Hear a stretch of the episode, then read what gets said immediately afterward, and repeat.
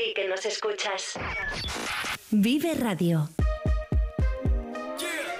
Vive Burgos con Carlos Cuesta.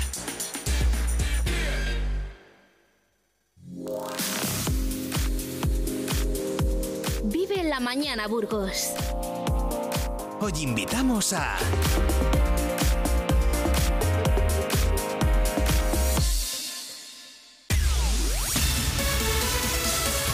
En Vive Radio hoy vamos a hablar de un asunto que tiene muchísima importancia y que a veces nos resulta complejo de gestionar. Se trata de la ley de protección de datos, de lo que nos protege y también de lo que nos limita. Y lo vamos a hacer de la mano de Gonzalo Colina, responsable de la empresa Adaptación, Desarrollo en Seguridad y Protección de Datos Codaprod. Buenos días, Gonzalo, ¿cómo estás? Hola, muy buenos días a todos. Permíteme que te agradezca tu disponibilidad y tu atención con Vive Radio para comentar con nuestros oyentes un tema que, como decimos, en muchas ocasiones nos supera y nos llega hasta enfadar. Pero, ¿por qué es por nuestro bien y no lo entendemos? Pero te queríamos preguntar, ¿por qué al menos a los españoles nos resulta tan farragosa esta ley y hasta qué punto tenemos que entender que es por nuestro bien? Bien, eh, vamos a empezar eh, con que eh, en 1999 eh, hemos dejado atrás la ley OPD nuestra, nacional, local, digamos, ¿no? Al estar en la Comunidad Económica Europea, pues cada país tenía, estaba caminando en su propia normativa y Europa dijo que, bueno, pues una cosa es libre mercado de productos y servicios y otra cosa es las cesiones de datos. Eh, hay países en los cuales pues, eh, tienen unos bajos niveles de seguridad en esta normativa y por tanto era peligroso el no tener unificado un, un reglamento europeo para todos. Eh, en España, claro, es una normativa que desde el año 2018 ha entrado en vigor, después de redactarse el 2016, y para las empresas es más complicado que antes porque es más proactiva, es decir, tenemos que eh, informar sobre el uso y tratamiento de los datos al titular de los datos, al interesado, que así se llama, al inicio de la relación. Es decir, no podemos ya a toro pasado en una factura o acabando ya de realizar el servicio o la venta del producto, pues ahí informarle con un texto, con una cláusula a pie de página y, con eso ya hemos terminado, porque lleva implícito como que le, le podemos mandar publicidad, eh, eh, newsletters, promociones, etcétera. Sin embargo, Europa dijo no, no, no, no. Esto hay que informar en un lenguaje claro e entendible eh, al inicio siempre de la relación. Gonzalo, entrando en materia, háblanos de estas normativas de privacidad, desde cuándo este Reglamento General de Protección de Datos, esta ley europea de la que estás hablando, y la nueva normativa española han entrado en vigor y quién debe cumplirlo, porque a veces pensamos que solo son las empresas, pero es para todo el mundo. Sí, exacto. Bien dices bien, Carlos. Eh, estas normativas eh, las debe de cumplir mm, tanto eh, organizaciones públicas, privadas, autónomos, asociaciones, todos aquellos que en sus, eh, en sus actividades, ¿vale? Eh, pues eh, tratan, tratan datos personales, ¿vale? Es decir, pues estamos en una asociación, van a tratar datos de, de los sus socios, si estamos en una academia, datos de los alumnos, si estamos en una empresa, datos de clientes, si estamos en- en una actividad relacionada con la salud, datos de pacientes, así, etcétera, etcétera. Y luego, pues si tenemos datos de empleados o no, pues también son datos de terceros, por tanto son datos de personas físicas y puede ser identificadas por un dato personal. También hay que, están obligados, ¿eh? Todo el mundo está obligado. La normativa española mm, ya no está en vigor, mm, que fue del año 99, el EOP del año 99, y ahora están en vigor la- el Reglamento General de Protección de Datos ¿eh? y la nueva normativa española. El reglamento eh, se redactó en 2016, lo que pasa que a las empresas eh, europeas nos dieron dos años de margen para que nos fuéramos preparando para la aplicación definitiva, que entró el 25 de mayo del 2018. Y vosotros, también, ¿desde cuándo venís trabajando en Burgos y provincia con vuestra empresa Codaprop dedicada justamente a lo que dice el nombre comercial, adaptación y desarrollo en seguridad y protección de datos? Bien, nosotros empezamos en el año 2000, eh, empezamos con esta normativa de protección de datos. eh, estamos en estos momentos en la Plaza Vega número 7 bajo, ¿vale? Eh, ahí disponemos de tres departamentos, eh, como cualquier empresa, un, un departamento de administración y dirección, luego un departamento de, eh, jurídico, eh, que es el que elabora y redacta todas las eh, documentaciones para el total cumplimiento de estas normativas, y luego un departamento de consultores y asesores, que son los que estamos, en el cual me incluyo yo, en los que estamos siempre en los centros de trabajo de los clientes, pues ayudándoles a, a, a, aplicar las medidas de seguridad y a manejar las documentaciones en qué situaciones o en qué documentos. Como bien dices, estáis en la Plaza Vega, número 7 de Burgos, y yo te quería preguntar, porque con el paso de los años han aparecido nuevas normativas, como por ejemplo el Plan de Igualdad, el Protocolo de Acoso, Canal Ético, Prevención del Blanqueo de Capitales, Cómplice Penal y Certificado de Informe de Huella Digital. Explícanos la justificación que da el legislador con estas leyes y, sobre todo, cómo es su funcionamiento y aplicación en el día a día de los ciudadanos. Muy bien. Eh, hay dos normativas, una normativa laboral que es el plan de igualdad para que todas aquellas empresas que tengan más de 50 trabajadores, 50 empleados, ah, eh, ese plan de igualdad, eh, digamos, en un plazo estimado de tres o cuatro meses, deben de reunirse representantes de los trabajadores o sindicatos y representantes de la empresa para establecer y crear un plan de igualdad en cuanto a, a retribuciones de puestos de trabajo hombres y mujer, puestos de trabajo en hombres y mujer, etcétera, etcétera y luego cada cuatro años es revisable y renovable. Es decir, para que se han conseguido esos de plan de igualdad, se ha llevado a cabo, ha habido cambios para reflejar los cambios que ha habido y, bueno, pues darle una vuelta siempre, actualizarle el plan de igualdad. Hay una parte que es el protocolo de acoso, ¿vale? Esa parte está dentro del plan de igualdad y lo tienen que cumplir las empresas que sean de 49 trabajadores para abajo. Es decir, al margen de su número de trabajadores, desde 49 para abajo, todas las empresas deben de cumplir y tener un manual de prevención del acoso en el ámbito laboral.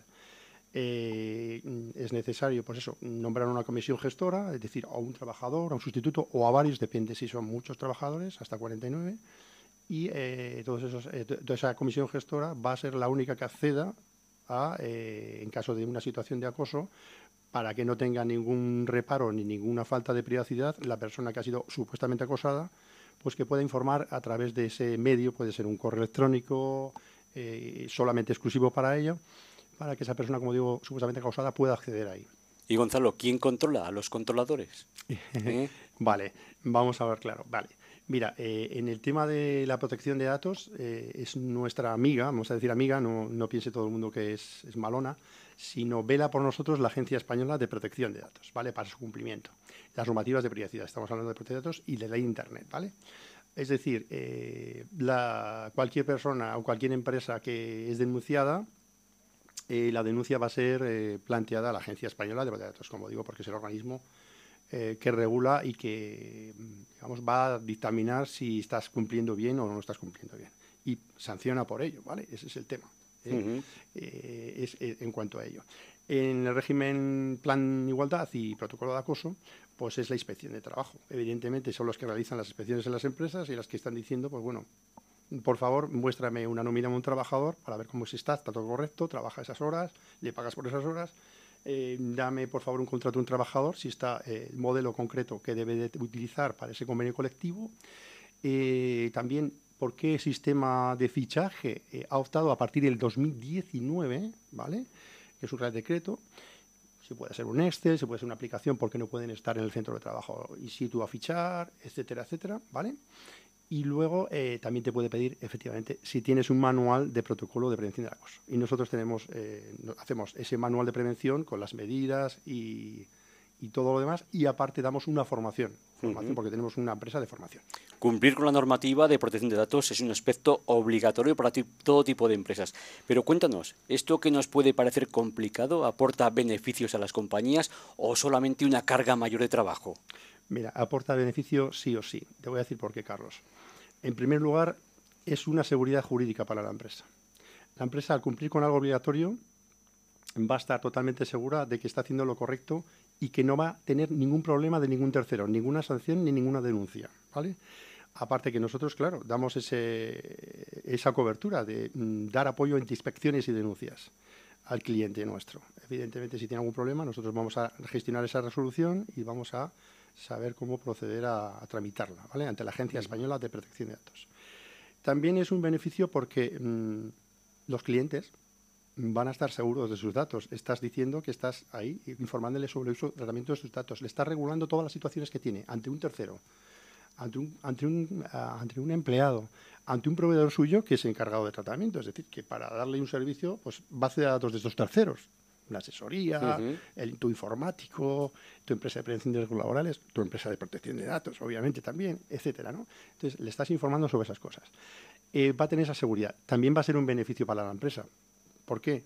Porque no va a, subir un, no va a sufrir ningún crecimiento económico porque se ha denunciado, ni tampoco eh, va a sufrir una mm, mala reputación. Tú imagínate que a una empresa la denuncian y en un ámbito tan pequeño como Burgos van a decir, ¿qué habrá hecho este en protección de datos, esta empresa? ¿Qué habrá hecho?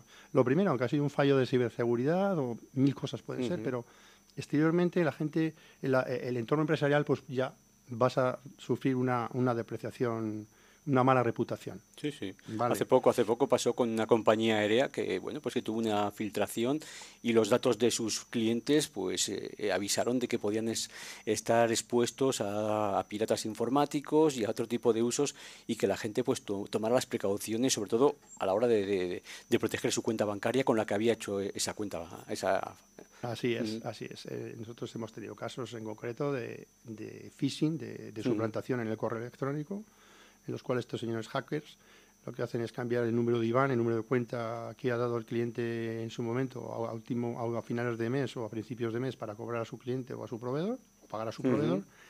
Eh, suplantan el correo, es el mismo correo, cambian el IBAN, le dan el número que quieren ellos, ellos están en la otra parte del mundo y evidentemente acabas pagando y luego tienes que informar a tus empleados de que has, recibido un, has sufrido un ataque de ciberseguridad en tu empresa y que por favor vigilen sus correos electrónicos personales porque mm, durante un tiempo pueden, pueden vigilar y por si hay algo anormal o ya sabes, cuando entran a tu correo efectivamente pueden acceder a absolutamente datos de terceros de lo que sea. Este lunes recogía Diario de Burgos también información donde los empresarios del sector de, la hostelería pues se quejan justamente de eso, de que les están suplantando la, identidad, que se hacen pasar por la agencia tributaria, por ciertos proveedores, para cobrarles unas facturas que efectivamente pues, pues no, no son así, pero que, se quedan con su dinero al final. Sí, es verdad. Lo primero que tenemos que vigilar es el correo. Eh, lo primero que tenemos también que hacer es a tu informático, a tu empresa de mantenimiento informático, decirle si su dominio está seguro,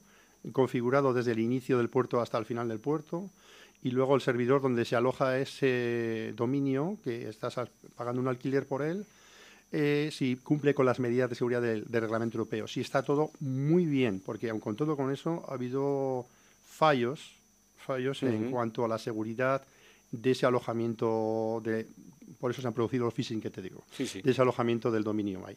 Y me imagino también, Gonzalo, que vuestro trabajo continúa cuando el cliente ya recibe toda la documentación y le habéis explicado el protocolo a seguir. Es un tema sencillo para las empresas pequeñas que tienen muy ajustadas sus plantillas. ¿Hasta qué punto vuestro trabajo les facilita todos estos requerimientos que les exige la, Administración con esta ley? Mira, eh, nosotros nuestro trabajo empieza por el proceso de adaptación inicial, es decir, siempre, siempre trabajamos en el centro de, el centro de trabajo del cliente, se, hace in situ todo, es decir, detectamos las primeras licencias que tienen, recabamos los datos que necesitamos, qué actividad realizan, si tienen trabajadores no, sí, si tienen cámaras, eh, todo, quiénes son sus proveedores que son encargados de tratamiento, porque los proveedores, en fin, que acceden a su persona jurídica, un proveedor que compra algo o tal, pues acceden a los datos de persona jurídica, no hay que regular nada, pero todos que puede implicar a personas físicas, pues ahí, ahí entramos. Y como digo, recabamos todos los datos que necesitamos inicialmente y luego mis compañeros de departamento jurídico son los que realizan todos los clausulados, depende de qué situación y qué documento, pues lo empleamos. ¿Y qué hacemos después de acabada esta documentación? Vamos al centro de trabajo de los clientes, volvemos a estar con el cliente para facilitarle la ayuda del manejo de los documentos, en todo, en todo, en qué situación, como digo, y en qué documento tiene que emplearlo, qué tiene que hacer con los contratos de de confidencialidad y, secreto profesional de los empleados, qué tiene que hacer con las empresas externas que has cedido datos y que no eres autosuficiente y que tiene que hacer servicios o mantenimientos. Eh, y todas las medidas de seguridad, es decir, desde cambiar contraseñas, copia de con qué periodicidad tienes que hacer las copias de seguridad, si las haces en nube o no, eh, que tienes que tener ciertas cosas bajo llave, otras puedes tener en estantería sin llave, porque son datos básicos de proveedores, pues vale, eso no hay problema, pero lo que sea un poco más delicado, datos sensibles y estamos hablando de profesiones un poco más relacionadas con la salud o abogados, etcétera, pues tienes que tenerlo con medidas de seguridad. Es decir, habla siempre el reglamento con similares a llave o similar. Es decir, algo me ha, para que siempre, siempre el acceso a personas mm, no autorizadas lo tengan más difícil para tener un acceso directo. Eso Gonzalo, ¿qué datos son más valiosos? ¿Aquellos relativos a la economía, a poder falsificar, a poder hacerse con la cuenta de, de una empresa, o los datos del personal, los datos de salud, los datos mm, que digamos valen menos, pero que luego esos datos se están vendiendo en bases de datos y de ahí que nos llamen a cualquier hora ofreciéndonos cualquier tipo de servicio y tienen toda la información nuestra? ¿Cuál es más importante? Bueno, estamos viendo que los hackers van más, más directamente a los datos de bancarios, ¿vale? Mm, Es decir, que ahí tiene un negocio seguro eh, en, en que te pueden vaciar la cuenta en segundos y están, como decía yo al principio de esta entrevista, eh, al otro lado del mundo. La policía siempre tienes que darles la denuncia, eh, hablar con tu banco, hablar con tu seguro y luego también eh, tienes que hablar con tu consultoría de protección de datos, con nosotros, ¿no? Para, para mm, tenemos que declararlo a la agencia, evidentemente, porque menos de 72 horas que pueda afectar a un tercero, ya lo tienes que declarar, si no sería una falta muy grave, estamos hablando de sanciones de 20 millones de euros o el 4% Madre mía. sobre lo que has Ujú. facturado el año pasado. Yo creo que mm, es más directo el dato bancario. Claro, el dato de salud también te pueden, te pueden eh, para- paralizar tu software y decir, oye, o me pagas, mm, que sepas que no te voy a dejar tirar para adelante. Es decir, te tiene paralizado del software, no puedes hacer nada, tu actividad, estás parado, te ves obligado a pagar. Entonces yo creo que al final todos los datos personales, del margen que sea sensible o básicos, porque salud Mm. son básicos y demás, y los otros ahí normales, mm, al final los datos de terceros son los que te obligan a, a proteger sí o sí. Y que los hackers están a esto. Y Gonzalo, los hackers están mejor preparados que la propia normativa, mejor preparados que lo que es la legislación. Lo hemos visto, bueno, hace poco con el tema de, de Barbate, que, que parece que, que los delincuentes siempre van un paso por delante. En este caso de la protección de datos, ¿también es así? Sí, no es que sea de la protección de datos, sino de, de la propia informática y la ciberseguridad. Siempre van por delante. Te voy a poner un ejemplo. Mira, la Agencia Española de Protección de Datos eh, acaba de sacar una resolución y una eh, al respecto del el fichaje sobre huella dactilar. El controlar la jornada laboral, ¿cómo? Pues con una serie de métodos. El fichaje de la huella dactilar, la huella en sí es un dato especial, sensible, es decir, que ha pasado a ser de este tipo de dato, de esta categoría, al entrar con el reglamento europeo. O sea, estamos hablando que tiene la misma categoría que un dato de salud, que un dato sexual, eh, que un dato de sindical, Sí. político, de etnia o raza, de este tipo. Y, por supuesto, también han pasado a, eh, a formar parte de estas categorías sensibles y especiales los, el ADN, los datos genéticos, ¿vale? Yo puedo saber si soy hijo tuyo o de quién, ¿eh? ¿vale? Esos son datos sensibles. Entonces, te voy a poner un ejemplo en cuanto que si no se me va, eh, la- los hackers van por delante siempre de la informática. ¿Por qué? La agencia está, ha establecido una serie de eh, cumplimientos para que puedas llegar a fichar con huella dactilar. Son tantos los cumplimientos que exige que los aparatos de los proveedores de la huella dactilar están por detrás de la técnica. O sea, la mayoría y todos los clientes están pasando mm, que yo tenía de huella dactilar con ese eh, sistema de fichaje, están cambiando su sistema a una tarjeta, a un llavero, como en las comunidades de propietarios, porque es un método contigo mismo. Es decir, no generas una base de datos, que es lo que está diciendo la agencia en cuanto a que es un exceso pedir una huella dactilar. Date cuenta, si la perdemos, nos suplantan, estás perdido, Carlos Sí, sí. la pierdes. Los ladrones de guante blanco en las películas se, se están quitando las huellas sí, sí. dactilares, ¿no? Entonces, eh, eh, estamos viendo que eh, la tecnología eh, va por delante y los hackers van por delante siempre. Somos un granito de arena, somos el país del mundo, el tercer país en ataques de ciberseguridad diarios, o sea, por detrás de Estados Unidos y Japón, los datos son así, de claros, y todos los días recibimos ataques informáticos de ciberseguridad. Por lo tanto, los hackers siempre van por delante y van delante de la tecnología. Sí, sí. Y Gonzalo, ¿afecta la ley de protección de datos de la misma forma a las empresas públicas que a las privadas? Mira, eh, las empresas, mira, hay una gran, hay una diferencia muy grande. Mira, eh, cuando surgió el reglamento europeo, se creó una figura nueva que se llama delegado de protección de datos, que solo lo tienen que tener en, tres supuestos. Una, lo tienen que tener las administraciones públicas. Ahí ya tenemos una, difer- una diferencia. Dos, aquellas empresas que sean grandes, que manejen datos a gran escala. Necesitas tener un, dele- un delegado para que mediar entre Sí. la agencia española y la empresa, que sea independiente, etcétera, etcétera. Y tres, todos aquellos que manejen datos sensibles, de menores, de sensibles están dentro de salud, Sí, sí. lo que te he comentado, deben de tener un delegado de protección de datos. El- en las empresas privadas solo tendrían que tener delegado de protección de datos si fueran empresas que utilizan datos, que manejan y tratan datos a gran escala. ¿Vale? Con las, las empresas privadas que son normalitas o las microempresas que están en Es- España o los pequeños autónomos, pues no. ¿Vale? No tienen que tener DPD eh, a gran escala. Y también, claro, estamos diciendo que no manejen datos sensibles. Si no, tienen que tenerlo. ¿Vale? Tienen que tener un delegado de datos también.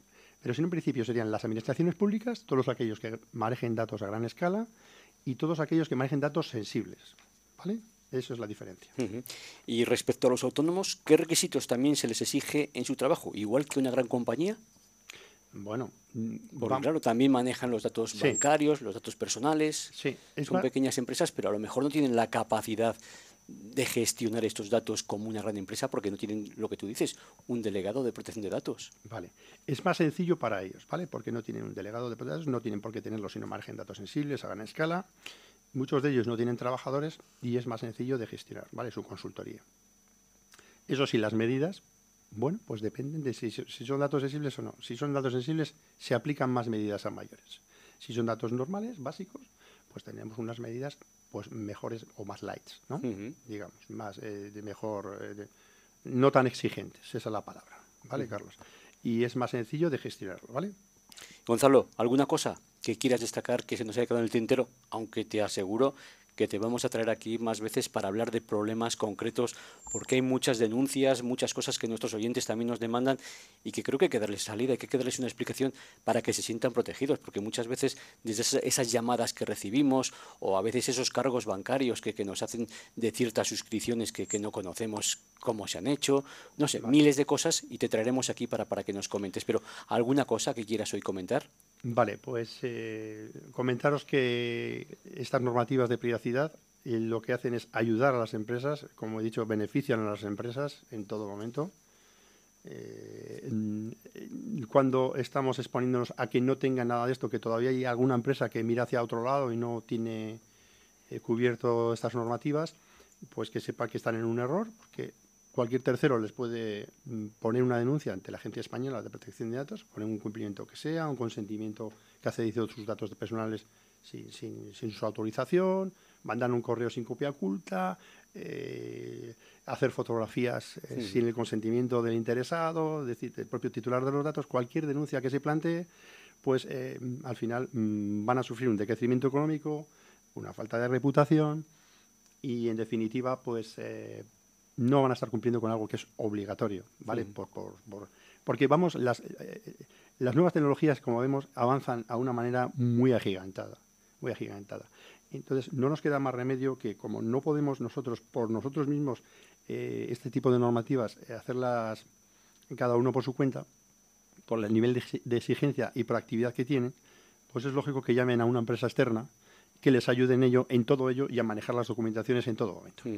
Y ante el fenómeno, para terminar un minuto, ante el fenómeno de la aparición de la inteligencia artificial, ¿estamos protegidos o estamos, bueno, Eh, en- ante la inteligencia artificial, eh, digamos que estamos un poco novedosos todo el mundo. Estamos, digo todo el mundo porque estamos a la expectativa, ¿no? No se ha regulado nada. Eh, en Europa es- es- quieren regularlo también, ¿eh, Carlos? Pero estamos todos un poco a la expectativa porque mm, tenemos ciertas, sabemos que hay beneficios, pero tenemos ciertos miedos, hay líneas rojas que no se pueden pasar en cuanto a la protección de datos. Entonces estamos ahí a la expectativa de que se regule todo esto muy bien para mm, a qué atenernos y cómo poner esas medidas de seguridad y cómo establecer las documentaciones y cómo, ¿sabes? Porque mm, mm, tú imagínate, si hablamos de la huella dactilar, que no podemos manejarla porque para un fichaje que es excesivo, pues ¿quién nos dice que tu voz, que es un dato igual que el de imagen, te Sí, van a sí. suplantar eh, y, te, y, y van a emplear tu voz para hacer un testimonio que tú no has realizado, por ejemplo? o Algo falso, una. ¿eh? una false news, una mala noticia, una Así noticia es, falsa, por así ejemplo. es. Pues Fernando Colina, experto en protección de datos de la empresa Codaprot, gracias por habernos acompañado esta mañana. Si quieres repetirnos un teléfono o dónde estáis para que la gente os pueda localizar. Muy bien, mira, soy Gonzalo Colina y mi teléfono móvil es, 633 100 991. Pues gracias por habernos acompañado esta mañana. En Vive Radio te deseamos lo mejor a nivel personal y profesional. Y lo dicho, estarás aquí con nosotros más veces para explicarnos temas más concretos que son muy importantes. Muchas gracias. Nada, gracias a vosotros. Hasta pronto. Adiós.